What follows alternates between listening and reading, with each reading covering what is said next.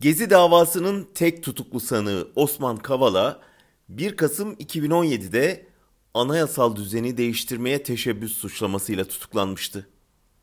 Oysa o anayasal düzen o yılın Nisan ayında bir referandumla zaten değiştirilmişti. Erdoğan ülkenin 100 yıllık parlamenter düzenini yıkıp kendisine padişahlık yetkileri isteyen bir anayasa teklifiyle çıka gelmişti.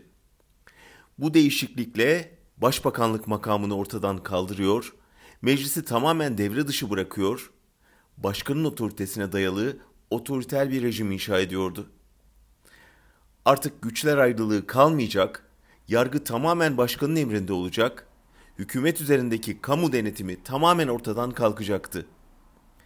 Partili başkan ülkeyi kararnamelerle yönetecek, bütün gücü eline geçirecekti. Kampanya boyunca valisinden kaymakamına, komutanından emniyet müdürüne tüm devlet mekanizması evet sonucu çıkması için seferber edildi. Hayır mitingleri yasaklandı. Kampanyaya yeltenenler saldırıya uğradı, hapse atıldı.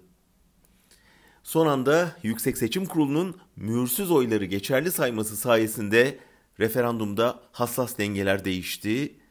Hayır diyen 24 milyon vatandaş onaylayan 25 milyona karşı kaybetti.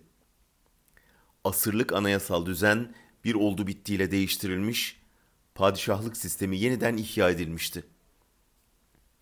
Düşünün şimdi, tek adamın baskısı altında yapılan bu rejim değişikliği meşru kabul ediliyor ama Osman Kavala gidişata barışçıl yoldan itiraz edenlere sandviç, poğaça, masa, sandalye yollayarak anayasal nizamı değiştirmeye çalışmaktan iki yılı aşkın süredir hapiste tutuluyor, ömür boyu hapis talebiyle yargılanıyor.